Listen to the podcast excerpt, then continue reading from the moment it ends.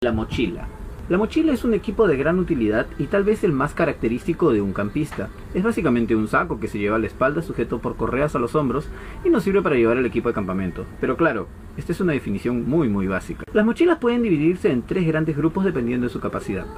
Hasta 40 litros y estas son utilizadas para actividades de una jornada o como le llaman mochila de ataque de 40 a 65 litros. Su uso más habitual es para actividades en las que por lo menos se va a pasar una noche fuera, ya que es necesario llevar la bolsa de dormir, la carpa, la cocinilla y de más de 65 litros. Se utiliza para actividades de varias jornadas o para actividades ya más largas, ¿no es cierto? Bien, las mochilas también pueden dividirse de acuerdo a su forma en tres grandes grupos.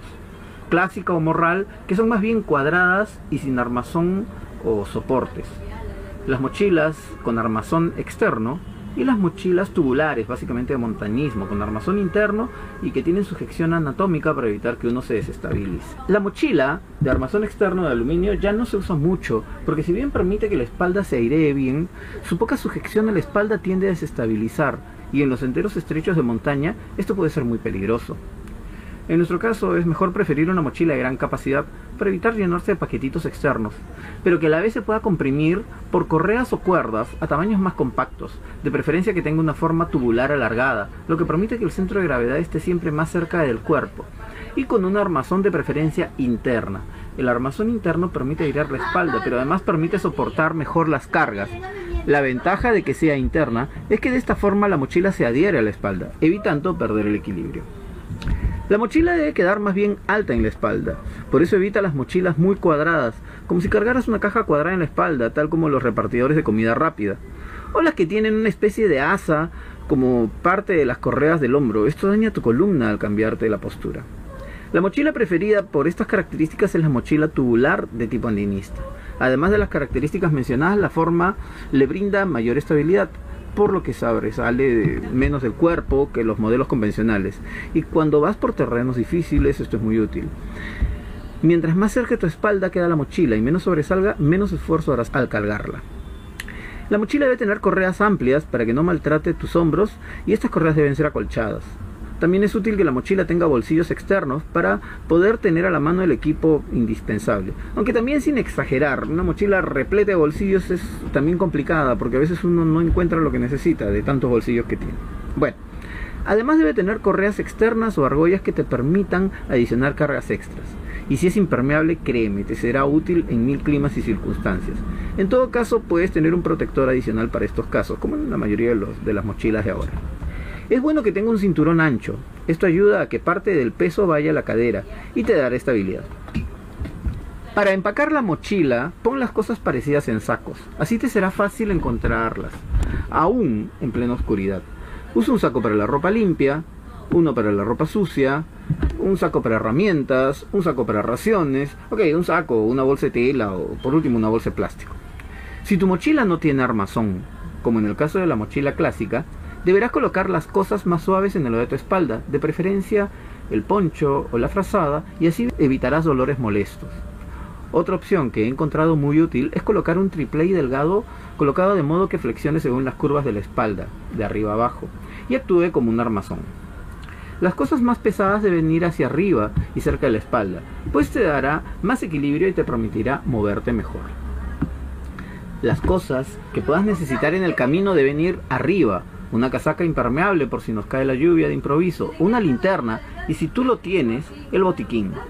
Si llevas ollas, debes ponerlas con ropa u otros objetos para aprovechar el espacio vacío. Hablemos de esto. Si llevas una olla es bueno ponerla dentro de una gran bolsa plástica que la cubra tanto por dentro y por fuera. Así, si no está muy limpia, no ensuciará las otras cosas que vayan en la mochila. Y podrás meter también cosas dentro de la olla para aprovechar el espacio. Así no esté bien lavada, ¿no? Si la bolsa de dormir o la frazada no entraron por ocupar demasiado espacio, llévalas enrolladas y envueltas con el plástico para el piso, en una bolsa plástica y recién así la metes dentro de la funda de tela. Lo sujetas por el protector de la mochila o amárrala alrededor de esta como si fuera una herradura. Si no tienes una mochila y necesitas una para un campamento corto, puedes usar un maletín deportivo. Acuérdate, en este caso, de poner las frazadas y las cosas suaves sobre la mochila, ya que esta parte irá apoyada en tu espalda. No es la mejor solución, pero te sacará de un apuro. Que nunca te digan que si no tienes dinero o una mochila de marca no puedes acampar. El que te diga esto solo quiere tu dinero o es un charlatán. De hecho, yo enseño a la gente los modos de acampar en forma económica y con equipo incluso improvisado. Si solo dispones de una mochila pequeña, tipo escolar, y necesitas adecuarla para acampar, debes primero reforzarle las costuras, tanto en las uniones y las costuras laterales, y luego agregarle argollas para atar cargas extras. Estas argollas pueden ser cordeles amarrados en círculo de 1.5 centímetros de diámetro, o cintas de nylon, o bueno, las argollas comerciales, de repente las has podido conseguir. Le amarras estas argollas en la parte superior e inferior por pares, normalmente dos a cada lado del cierre en la parte superior y dos a cada lado de la espalda, dos al lado de la espalda y dos al lado del frente en la parte inferior, y eso sería suficiente. Y con esto puedes amarrar las cargas extras. Las cargas extras van en bolsas grandes y atadas con cuerdas a la mochila a través de argollas. Esto no debe verse mal necesariamente. Si cuidas hacer las costuras con cuidado y usas sacos de tela, como las fundas de carpa o las fundas de bolsa de dormir, y atas todo muy pulcramente, el efecto estético puede ser incluso agradable. Un verdadero explorador podrá acomodarse y construir su propio equipo de ser necesario. Yo siempre guardo las hebillas, bolsillos de las mochilas, los corto, correas, en fin, parches y bolsos viejos que desecho, tanto para poder hacer estas adaptaciones como para reparaciones también. Te repito, evita las mochilas que tienen las asas unidas por la parte superior. No sé quién inventó esta tontería, pero esto hace que el peso caiga hacia tu cintura y perjudica tu cadera y espalda. Si solo tienes una de estas mochilas, sí vas a tener que adaptar. Entonces, vas a tener que cortarle las asas y meterlas dentro de la costura. Mira cómo adapté esta mochila que tenía, tirante de tortuga, yo les llamo así. Le metí las asas, le reforcé los tirantes, le puse elásticos de modo que pueda poner una linterna sobre el hombro, esto ya es otra cosa. Le puse un bolsillo de otra mochila y le puse orejitas para pasar una cuerda y llevar cargas extras. Además le puse unos parches de tela camuflada para cambiarle el look. Yo me he hecho ya tres mochilas con material de reciclaje. Sí, con material de reciclaje, usando carteritas usadas, morralitos en desuso, un trozo viejo de lona plastificada. Tu creatividad es el límite. Usa corospún forrado con tela para los tirantes y el cinturón y usa correas de nylon, broches y otros elementos de mochilitas y morralitas en desuso. En otro video voy a hacer todo un proceso de cómo hacerse una mochila, pero por ahora no es el caso. Aquí te presento unas mochilas que yo he fabricado con materiales de reciclaje. La primera es una mochila clásica hecha con lona sintética de un viejo anuncio municipal. Las asas están hechas de corospún forrados con el material de las mochilas. Para las asas usé correas de nylon de un bolso viejo. El bolsillo es una cartera vieja de nylon. Esta segunda mochila tiene forma tubular y como soporte usé un triple El triple es medianamente flexible y resulta ser muy cómodo. El cinturón también es de corospún forrado con el material de la mochila.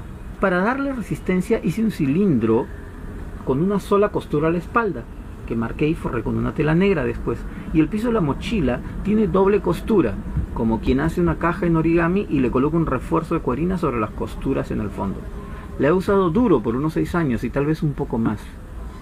Esta tercera mochila está hecha con un forro de una lavadora y usando partes de otras mochilas ya desechadas, igual que las otras. Todas las tres que he presentado he usado solamente material de reciclaje. Si necesitas proteger tu mochila de la humedad de la lluvia, puedes tomar dos precauciones. La primera es que todo dentro de tu mochila esté envuelto en bolsas plásticas también. Esto también te ayuda si es que la mochila se te llega a caer dentro de un charco o dentro de una laguna, incluso se demora más en mojarse la ropa o incluso a veces se mantiene seca. Y la segunda, consigue una gran bolsa plástica como de basura y le haces cortes para las asas y la pones en la mochila, cubriéndola toda. Lo importante es que puedas transportar tu equipo con seguridad y comodidad. Cuando camines debes tener los brazos de preferencia libres para que así puedas impulsarte al caminar, pero uno de ellos se apoyará en el bastón. Recuerda que nuestras rodillas no han sido diseñadas para soportar el peso extra de la mochila y el bastón es necesario para poder descargar parte de este peso. Y no querrás sufrir de las rodillas cuando seas mayor, ¿no? Inclina un poco tu cuerpo hacia adelante, eso te dará más impulso y mueve los brazos vigorosamente. Evita respirar por la boca, puedes ayudarte chupando un caramelo. Cuando camines de noche, tira un poco el cuerpo hacia atrás, así te será más difícil tropezarte. Sobre esto eh, del uso del bastón, he hecho un video aparte, por favor me gustaría que también lo veas. Bien, hasta aquí, ojalá que puedas escoger bien una mochila y ojalá que esto te haya ayudado. Muchas gracias, bien preparado.